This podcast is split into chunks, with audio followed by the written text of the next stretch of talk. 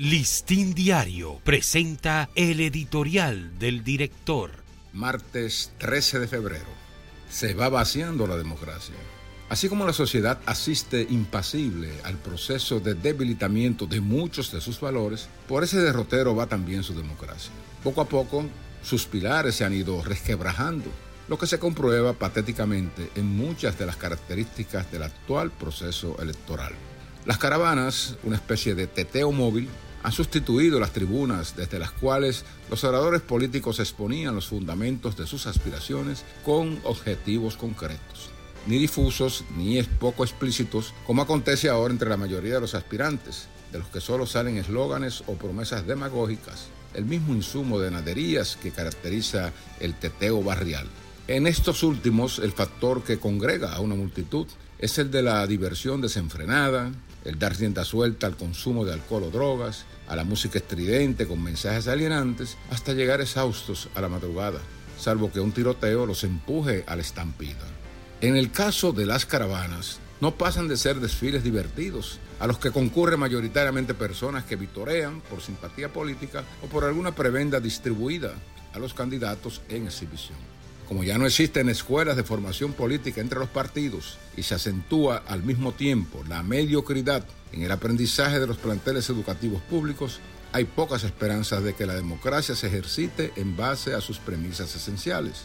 Si la ciudadanía, bastante alejada de los debates, queda desprovista de ideales y propuestas concretas sobre el modelo de sociedad que demandan estos tiempos, la democracia pierde valor y sustentabilidad. Esa es la triste historia y la realidad que se aprecia hoy en muchos países de América Latina, donde ambos factores van de la mano. Por eso surgen o se transforman regímenes que aunque mantienen superficialmente formas democráticas, restringen medalaganariamente las libertades civiles y políticas y mantienen el atraso en la formación de sus estudiantes. Se les llama de forma benevolente demodictaduras eso abre vías a la persecución o acoso a la oposición, al control de medios de comunicación o manipulación de informaciones, interferencias a los procesos electorales, a la corrupción y a la impunidad de los delitos.